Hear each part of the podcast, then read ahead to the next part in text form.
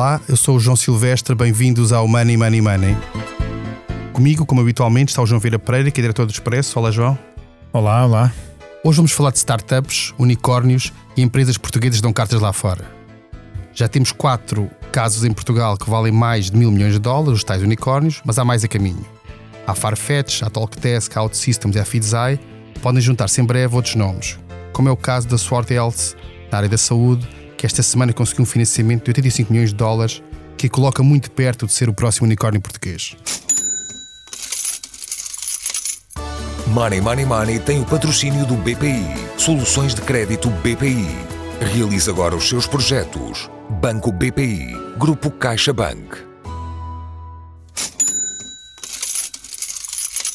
João Vieira Pereira, como é que fez o facto de, apesar da crise em que nós vivemos e das dificuldades que os empresários sempre apontam a Portugal, continuar a surgir exemplos destes, destes de empresas que têm sucesso cá dentro e lá fora e que se transformam em grandes players globais, alguns cotados em bolsas? Isto é mérito dos empresários ou há, houve, houve de facto uma alteração de contexto que permite que isto aconteça? João, há, eu, acho que é tudo um pouco. Para já nós, eh, eu acho que nós eh, dizemos muito sobre Portugal, que Portugal é muito pouco empreendedor e eu, eu, eu não concordo com isso. Eu acho que Portugal é bastante empreendedor. Uh, às vezes é que não, não sabemos empreender bem uh, e não sabemos empreender em escala. E o que eu acho que esta nova geração de, de empresários uh, tem, tem vindo a aprender, também com as novas ferramentas e, tem, com, com, as, e com as novas tecnologias, com, com, com, a nova capacidade de gestão de tudo, é uh, pensar maior, ou seja, pensar em escala, pensar que, que, que é possível crescer fora de um, de um mercado de 10 milhões de, de, de habitantes ou, ou, ou, crescer fora eh, sem pensar no mercado ibérico ou no mercado europeu e, e pensar muito maior. E quando se pensa maior e há, existem ideias boas, é possível alcançar estes, eh, estes números.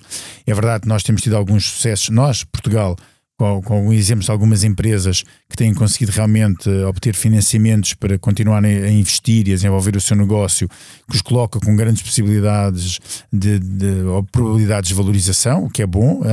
Um, uh, e, uh, mas eu acho que isso é, é, vai acontecer cada vez mais. E, e, nós hoje ainda fazemos muita questão, e ainda bem que assim é, de, de falar sobre estas empresas, mas eu gostava que isto passasse a ser muito corriqueiro uh, do género, olha, lá, vem, lá está lá mais um, e ser obviamente uma boa notícia, mas a ser apenas mais um, porque eu acho que realmente um, Portugal tem essas, é, é, essa capacidade. Porque, porque repara, João, tudo aquilo que nós dissemos sobre as vantagens de Portugal uh, relativamente a, ou as desvantagens que Portugal tinha. É?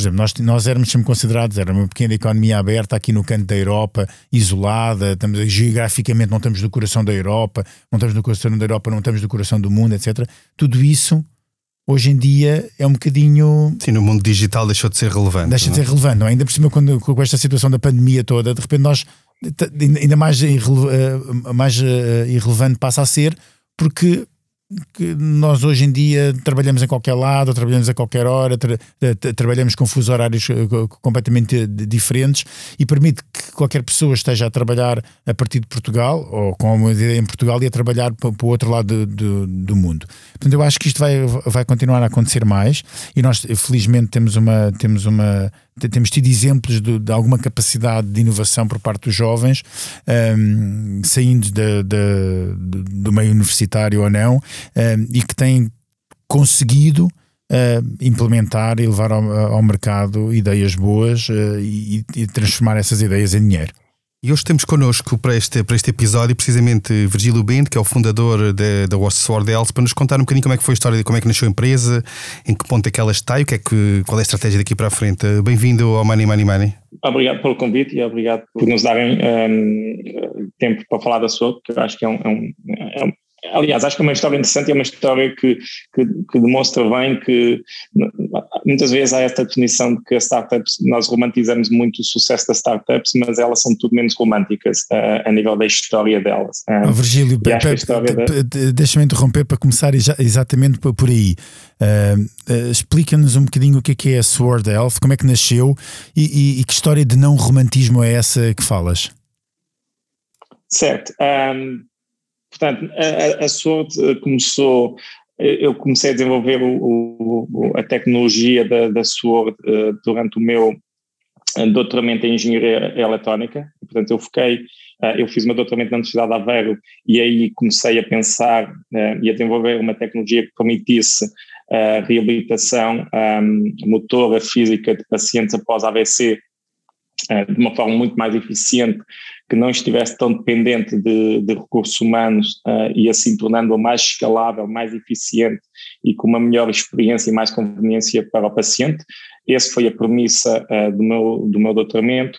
Um, e depois do meu doutoramento, uh, primeiro percebemos que um, um, uh, o problema da reabilitação pós-AVC era um problema importante, mas uh, actually a questão das patologias musculoesqueléticas um, uh, é ainda mais relevante porque afeta 2 mil milhões de pessoas em todo o mundo e, portanto, decidimos focar a nossa solução, o que nós chamamos do nosso terapeuta digital, um, para, para as patologias musculoesqueléticas e a questão do não romantismo de, das dificuldades um, começam mesmo aí, que é depois do meu doutoramento, uh, eu e o meu founder, uh, meu co-founder, o Márcio, nós éramos dois researchers, uh, sem, sem conhecimento nenhum de, um, sem conhecimento nenhum de gestão, de, de levantamento de capital, um, de todos os outros aspectos que não seja produto e tecnologia.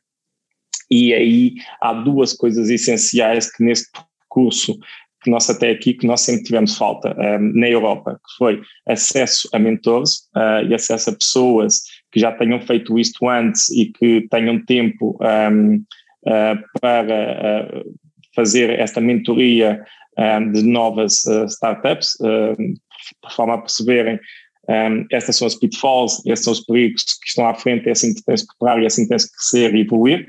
Essa é a primeira um, uh, falha uh, no ecossistema. E a segunda falha do ecossistema é também o acesso a, a, a investimento, a, acesso a capital, porque nós, no nosso caso, uh, estávamos a desenvolver não só uma tecnologia que é muito complexa, mas estávamos a desenvolver essa tecnologia complexa na área da saúde, o que ainda a torna mais complexa por si, obviamente que há standards de um, performance, de robustez, de validação clínica uh, que têm que ser um, correspondidos, e o que isso faz é que isso implica que haja uma necessidade de capital muito grande.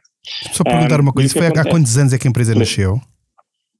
A, empresa nasceu em 2014 e, e portanto, em 2014 e nós uh, fomos nós demorámos quatro anos, de 2014 a 2018, um, a entrar no mercado. E, portanto, nós tivemos desde 2014 a 2018 só a desenvolver a tecnologia, a fazer a validação clínica e, obviamente, olhando para trás, um, eu quase tenho vergonha do quão lento fomos nesses quatro anos a fazer isto tudo. Um, oh, oh, Virgílio, mas e, e, e, e, essa lentidão que eu percebo perfeitamente, não é? Demorar quatro anos, hoje parece uma eternidade a conseguir fazer algo como uh, algo como montar uma empresa, uh, mas obviamente que há aqui muito mérito no, no, meio disto tudo. Mas como é que foi possível?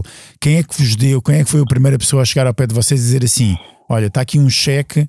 Uh, que obviamente não é assim tão simples, mas está aqui um cheque, eu aposto em vocês, vamos embora para a frente. Não, e acho que isto, do ponto de vista de negócio, tinha, tinha interesse e tinha, tinha futuro, não é? Sim, nós tivemos um, uh, angel investors, uh, pequenos angel investors uh, a investir uma, um, um, capital pequeno, acho que na altura foi 150 mil euros, o que nos dias de hoje é completamente irrisório, se olharmos para as rondas que se fazem agora, mas naquela altura um, um angel investment de 150 mil euros era algo que permitia, começar, mas obviamente permite começar com uma grande limitação de recursos. E, portanto, o grande momento de aceleração que tivemos foi, uh, uh, foi com uma bolsa de uh, inovação europeia, as chamadas S, S, Horizon, Horizon 2020 Grants ou something like that, um, e, e, aí foi uma bolsa de um milhão de euros e aí foi o primeiro momento de aceleração, um, porque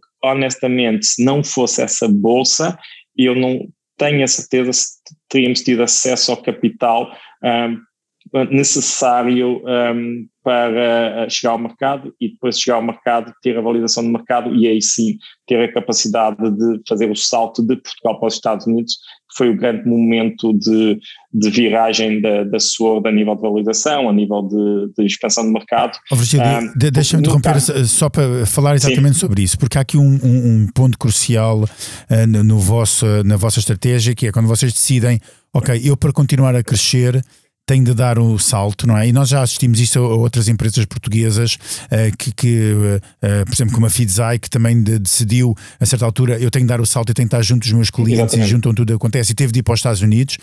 E vocês também houve uma altura em que decidiram isto, que foi, ok, tenho de ir para Nova York. Quando é, como é que uh, surge essa necessidade e como é que é decidido esse salto? Sim, isso é um, é um pouco um paradoxo, porque se há algo, algo se há um, um, conceito que eu posso dizer uh, a todos os empreendedores portugueses uh, que estão a começar agora, é para se exporem uh, aos Estados Unidos o mais rapidamente possível. No dia 1, um, porque isso foi um erro que nós fizemos, nós ficámos fechados em Portugal durante muito tempo focados a desenvolver tecnologia ao produto e não nos mostramos ao mundo uh, durante muito tempo. Um, e isso foi um erro, um, uh, porque depois o que acontece é que tu podes ser a melhor solução do mundo, mas se tu não te expões, ninguém sabe que tu existes, ninguém sabe que és a melhor solução do mundo. Isso aconteceu connosco. Um, o paradoxo vem que, um, obviamente, que expor-nos ao mundo nos Estados Unidos não é fácil, porque obviamente a competitividade que há nos Estados Unidos a nível de financiamento, a nível de startups, a nível de inovação tecnológica é muitíssimo, é 100 vezes superior ao que existe em Portugal e ao que existe na Europa. E portanto, o que acontece é as empresas, as startups portuguesas precisam de financiamento para criar algo que seja diferenciador, de forma a que quando cheguem aos Estados Unidos tenham essa capacidade de ser um, valorizadas pelo seu valor acrescentado, que seja suficientemente grande para eles esquecerem que não, nós não somos americanos e não somos uma empresa dos Estados Unidos. Mas porquê que, uh, deixa-me perguntar uma coisa, Virgílio, desculpa, porquê que esta escolha nesta área da saúde, da saúde em geral, e depois esta escolha em particular, foi, foi uma escolha que, porque detectaram que havia ali espaço para desenvolver uma tecnologia nova ou havia, havia uma razão de base que justificasse este interesse? Foi uma questão de puramente pessoal minha, uh, portanto eu tive um, um, um, desafio na minha família, o meu irmão há 25 anos atrás teve um acidente de carro teve 12 meses num coma profundo uh, e depois desse coma profundo eu vi um, uh, os desafios que os meus pais tiveram em fornecer uma reabilitação de alta qualidade, alta intensidade ao meu irmão. Um, eu vi isso durante toda a minha adolescência, os desafios uh, que, um, que a minha família teve aí e, portanto, eu, eu percebia o potencial que a tecnologia tinha e tem de ter um impacto em que, ao mesmo tempo, tornamos uma um, uma reabilitação, uma terapia muito com uma maior qualidade, maior eficiência e maior conveniência para os pacientes e com menor custo para o sistema de saúde. E, portanto, veio de uma, de uma, de uma motivação pessoal e, por acidente, caímos num mercado que é gigante.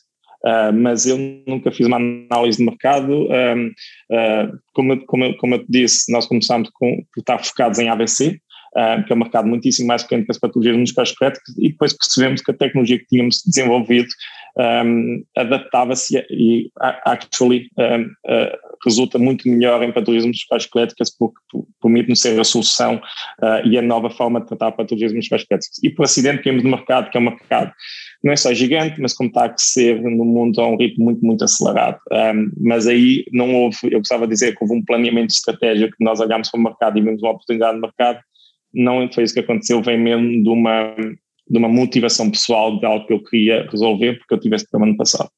E agora, agora chegados aqui, esta, esta ronda de financiamento dos, dos Estados, 85 milhões de euros que fecham esta semana, isto valoriza a empresa em quanto, atualmente?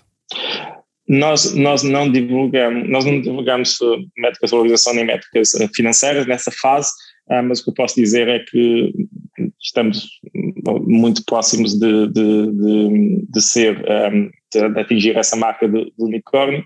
E honestamente se quiséssemos ter esperado mais uns meses, um, um, mais uns meses teríamos chegado a essa marca, mas nós não optimizámos a valorização, aliás posso dizer que nós tínhamos muitas propostas em cima da mesa e aceitámos a proposta com a valorização menor de todas, um, porque optimizámos ao, ao, ao, investidor que nos podia trazer mais valores e optimizámos a investidores mesmo que realmente um, que realmente nos permitem maximizar o potencial da sua. E, portanto, eu normalmente digo à minha equipa que nesta, nós temos uma, uma, uma um caminho que estamos a criar a sua que, que, se nós atingirmos todo o nosso potencial, a sua vai valer qualquer coisa como 100 mil milhões de dólares. Um, e, o que nós, e nesta fase, uh, o que faz sentido é optimizar a quem nos permite, não a qual é que é a maior valorização agora, se é mais 30% ou menos 20%, mas a quem nos permite chegar a essa reta de 100 mil milhões de dólares. E isso, em termos de estratégia, agora significa o quê? Com este, com este financiamento que vão obter,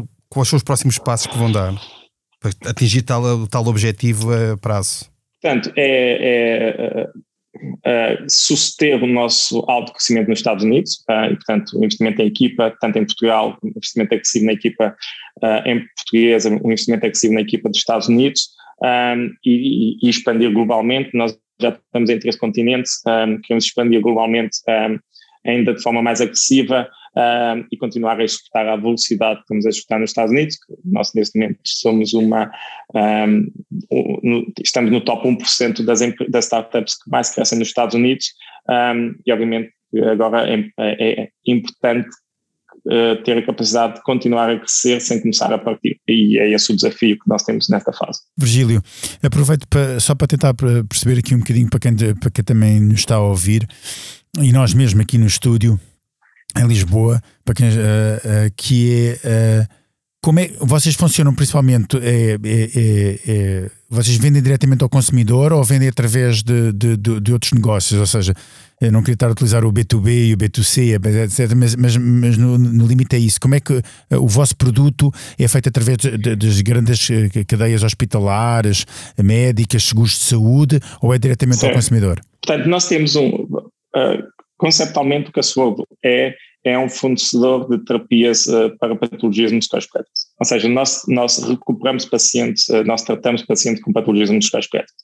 Só que a diferença é que uh, nós fazemos isso com uma tecnologia, que é o nosso terapeuta digital, que é esta solução da inteligência artificial que permite aos pacientes recuperarem em sua casa sendo remotamente um, um, managed e supervisionados por, por, um fisioterapeuta e portanto nós temos esta, esta diferenciação desta AI mais o humano uh, para tratar patologias musculoesqueléticas, o que permite obviamente tratar patologias musculoesqueléticas com muito maior qualidade, muito maior conveniência e muito menores custos. E portanto Nesse sentido, os nossos clientes são uh, maioritariamente um, segurador de saúde. Um, no, nos Estados Unidos há um conceito que são os self-insured employers, que são as, os employers, como por exemplo aqui seria uma Sonai ou uma Galp, que têm o seu próprio seguro de saúde e portanto pagam os custos de saúde de, dos seus, um, dos seus colaboradores e obviamente porque é que esses são os nossos clientes? Porque esses são quem tem a função uh, de fornecer cuidados de saúde de maior qualidade possível a, a um menor custo possível que é essa exatamente a nossa proposta de valor. e, que, e, portanto, e, Virgílio, quem é, que são, uma... quem, Virgílio, quem é que são os vossos principais concorrentes? Ou, ou, vosso, ou vocês não têm concorrentes com, com o nível tecnológico que já, que já apresentam? Nós temos, nós temos outras soluções, uh, nós temos outras concorrentes um, ehm, que, que, têm, que usam uma tecnologia não tão avançada como a nossa, um, ehm, uh, eh, mas que conceptualmente usam a mesma solução, de usar esta tecnologia mais humano uh, por forma a reabilitar, mas honestamente o nosso competidor é mesmo o status quo. É, é, é mesmo quando uma pessoa tem uma patologia crónica de dor do ombro, ou uma patologia crónica de, de uma lombalgia, ou, uma, ou precisa de uma cirurgia ao joelho, um, uh, porque tem dor crónica de joelho, ou dor aguda de joelho, esse paciente tem maioritariamente três hipóteses, e esse é que é o status quo, que é ou fazer uma cirurgia, em que está provado que metade das cirurgias musculoesqueléticas não recupera o paciente uh, e deviam ser substituídas por uh, um tratamento mais conservador, uh, ou opioides, e nesse momento nos Estados Unidos há uma epidemia de opioides e, e, a root cause, a causa dessa epidemia em, em 60% a 70% de todos os novos utilizadores de opioides começam a tomar opioides por causa de uma patologia musculoesquelética, e o terceiro é um, fisioterapia numa clínica. E, portanto, esse é que é o nosso status quo. E, portanto, clientes nossos, como por exemplo a Pepsi, a Pepsi é um cliente nosso, pode decidir uh, quando um, paciente tem low back pain, quando um paciente tem uma lombalgia, uh, ok, este paciente vai fazer cirurgia, vai fazer, vai tomar opioides ou vai fazer fisioterapia. E, efetivamente, a solução, a melhor solução é fazer suor e nós tratamos esse paciente e, portanto, essa é que é realmente a nossa proposta de valor. Um, posso usar um exemplo, por exemplo, uh, em, só com tratamento de patologias musculoesqueléticas, uma empresa do tamanho da Pepsi gasta por ano uh, 120 milhões de dólares. Uh, nós temos a capacidade de, se nós acedermos e se toda a população, a primeira coisa que faz antes de entrar por outros tipos de tratamentos mais invasivos, com maior custo, a primeira coisa que fizer for SWORD, nós temos a capacidade de reduzir um, 20%, 25%, até 30% desse custo. Ou seja, estamos a falar de 20 a 30 milhões de dólares num ano que podemos poupar um cliente como a Pepsi. Portanto, é, é, é por essa razão que nós temos até esse crescimento tão significativo, porque, por um lado, temos um, feedback dos pacientes que adoram a, a, ter a possibilidade de se recuperar em casa quando lhes é conveniente, uh, depois do pequeno almoço de pijama ou às 11 da noite, depois de porem os filhos na cama, é? com alta qualidade, sem tomar opioides, sem ter que fazer cirurgias, etc. E, ao mesmo tempo, para o cliente final, nós estamos-lhe a reduzir a despesa anual em milhões. E é por isso que temos tido esta, esta grande adoção uh, no mercado, porque é realmente uma win-win, uh, it becomes, é um no-brainer para, para os clientes adotar uma solução dessas. Virgílio, deixa-me voltar só um bocadinho atrás e no tempo, uh, à Universidade de Aveiro. Uh, a Universidade de Aveiro foi fundamental para vocês conseguirem criar este projeto?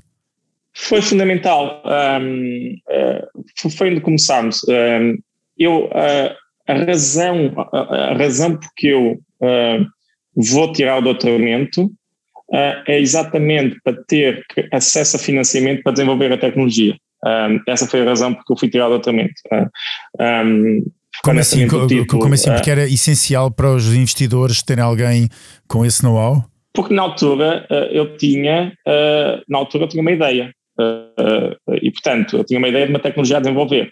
não tinha propriedade intelectual, só tinha uma ideia. Eu, naquela altura em Portugal, um, um, um um recém-licenciado em engenharia com uma ideia, era impossível eu ter qualquer acesso a financiamento de capital de risco ou de business angels ou de que quer que fosse. Porque eu não tinha nada, factualmente, só tinha uma ideia. E, portanto, para ter a capacidade para ter uma tecnologia desenvolvida, um protótipo, patentes submetidas e aí sim ter acesso a capital, essa primeira fase, a única capacidade que eu tinha de ter de acesso a financiamento era através de bolsas de investigação. Um, e foi exatamente por essa razão que eu fui tirar o doutoramento, porque era a forma que eu tinha, lateralmente, de ter acesso a financiamento por forma a desenvolver a tecnologia.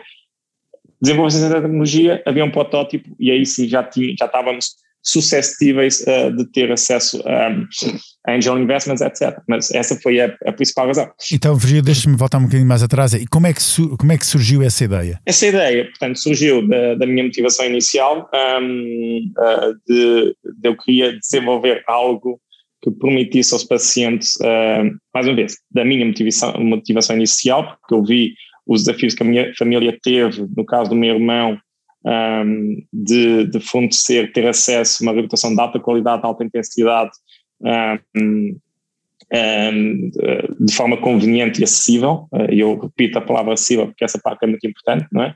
Porque imaginem o que é uma pessoa com déficit motor, seja porque teve um acidente de carro e tem várias sequelas físicas ou porque tem uh, uma lombalgia que incapacita essa pessoa de mover, o que é que essa pessoa uh, ir meter-se num carro uh, com um familiar, muitas vezes com uma cadeira de rodas, uh, ou não, mas com muitas limitações físicas, uh, ir para um centro de fisioterapia, esperar lá 10 minutos, fazer 20 ou 25 minutos de fisioterapia, entrar outra vez num carro e voltar para trás e fazer isto duas vezes ou três vezes por semana. Quando, quando chega, quando chega a casa, quando chega a casa, o trajeto do carro já destruiu tudo o que foi feito na fisioterapia. não só, não, mais uma vez, não só para o paciente em si, mas também o impacto familiar que isso tem nas outras pessoas, que tem que possibilitar isso tudo. não é? E, portanto, o que acontece é as pessoas iam estar a fazer tratamento 5, 6 vezes, 6 dias por semana e fazem duas a três vezes uh, com esta dificuldade toda cada vez que, que é necessário. Um, e, portanto, eu vi isso, não é? E, portanto, essa foi a minha motivação de, ok, nós desenvolvemos tecnologias tão complexas, com potencial tão grande em, em tantos outros setores diferentes, mas nesta área que tem um impacto humano que afeta 2 mil milhões de pessoas, uh, estamos praticamente uh, uh, como se fosse na, em, mil, em, mil, em 1800, em que basicamente para eu ter acesso a uma hora de um serviço, preciso de uma hora de um recurso humano altamente especializado. Isso para mim fazia uma confusão enorme e, e obviamente foi essa a premissa um, que esteve por trás do meu doutoramento. E agora em termos de, faz parte da estratégia agora de a prazo de entrar em bolsa? Tem alguma data para isso? Há esse objetivo a médio prazo? Qual é, este, qual é o ponto? Sim, nós, nós queremos continuar a ser uma empresa independente. Um, uh, nós temos, obviamente, na fase em que estamos, dado o mercado, um, nós temos várias propostas uh, recorrentemente, temos várias propostas para ser adquiridos. Um, essa não é a nossa visão, um, porque a nossa visão é mesmo, e não tem a ver com, com o alto campo financeiro, tem mesmo a ver com a capacidade de poder continuar a tomar decisões de forma independente. E, e, se somos adquiridos por outra empresa, a nossa capacidade de tomar essas decisões de forma independente fica claramente limitada porque deixamos de ser donos do nosso destino. E, portanto, um, o nosso interesse em ser, uh, em, em, fazer uma, uma IPO, uh, entrar em bolsa, é realmente de termos a capacidade de continuarmos a ser os nossos os donos do nosso destino, ponto um, e ponto dois, obviamente, dar acesso à liquidez um, aos nossos investidores um, porque obviamente esse, esse, é um dos objetivos deles. E portanto é, é esse o objetivo. Em termos de timeline, um, vai acontecer nos próximos dois, três anos, não temos uma timeline definida. Um, o nosso foco agora é, é realmente continuar a crescer um, e depois o timing depende de muitas outras coisas, como por exemplo o microenvironment, etc., um, que não depende necessariamente de nós, mas sim, essa é a nossa visão. E avançamos agora para, para a nossa Bolsa de Valores. A cada convidado é apresentado um tema para o qual deve dar ordem de compra ou de venda. Eu começo por ti, João Vieira Pereira, e pela entrevista que o Paulo Macedo, presidente da Caixa de Depósitos, dá, dá ao Jornal Negócios e à Antena 1, onde diz que não haverá mais nenhum aumento de comissões na Caixa de Depósitos. Tu compras ou vendes esta declaração? No sentido que acreditas que será mesmo assim ou mais tarde ou mais cedo poderá ter que aumentar as comissões? Eu normalmente não gosto de fazer promessas que não posso cumprir. Eu acho que Palma C também não pode fazer essa promessa relativamente ao que se vai passar uh, às comissões. Uh, o, a banca atravessa um período muito complicado, uh, de, de, muito baixa rentabilidade, principalmente devido quer ao crescimento da economia, quer ao facto das taxas de juros estarem a valores absolutamente uh, extraordinariamente baixos e por isso acho difícil uh, prometer isso, mas uh, eu não tenho a informação que Palmacete tem, ele é que é o. Eu não, eu não de certeza que não quero ser, nem tenho jeito para isso, ser CEO de um banco, ele é que o é e portanto ele é que deve ter essa informação, mas eu acho sempre que é preciso ter cuidado sobre quando se faz este tipo de, de, promessas. Virgílio, Portugal, depois daquela troca de argumentos sobre as listas verdes e as listas âmbar de, do Reino Unido, decidiu agora colocar os, os, os, os, viajantes de, com origem no Reino Unido numa, numa, quarentena quando entrou em Portugal. Tu compras ou vendes esta, desta decisão? Uh, eu, essa é muito, muito complexa. Eu, eu, eu compro, uh, mas uh, eu não eu não gabo quem tem que tomar essas decisões e quem tem que balancear um, a sustentabilidade económica de um, de um país com um, o impacto no curto termo, no médio termo e no longo termo da pandemia. Porque efetivamente este, este é daquele tipo de decisões que é muitíssimo complexa porque não, nós não temos toda a informação para decidir. Ou seja, ninguém estaria à espera que houvesse agora uma variante Delta uh, que tem um impacto muito maior na pandemia. E, portanto, quando se tomou as decisões que se tomaram, um, não havia essa informação. Como não haverá informação de novas coisas que vão surgir positivamente ou negativamente daqui a dois meses. E, portanto, eu compro, um, mas efetivamente acho que no fim de contas é muito difícil de censurar se essas decisões tiverem impacto negativo ou positivo, porque acho muito complexo um, alguém num contexto tão dinâmico, uh, que muda tão rapidamente, um, como se vê em Israel, não é? basicamente a população está toda vacinada e, e voltaram atrás né, no requisito de usar máscaras em espaços interiores, um, é muito complexo e acho que basicamente um, um, é, idealmente pensava sempre no médio termo e no, no longo termo. só que o problema é que o sofrimento das pessoas acontece no curto termo. Uh, e por isso torna-se muito mais complexo tomar essas decisões. Um, e portanto eu comprava, mas não censuro quem, quem vendesse. Muito bem, foi o 76 episódio do Money Money Money. A edição esteve a cargo de João Luís Amorim. Não se esqueça, envie-nos questões e sugestões de temas para o e-mail economia.express.empresa.pt. Até lá, tome muito bem conta da sua carteira. Money Money Money tem o patrocínio do BPI. Soluções de crédito BPI. Realize agora os seus projetos. Banco BPI. Grupo CaixaBank.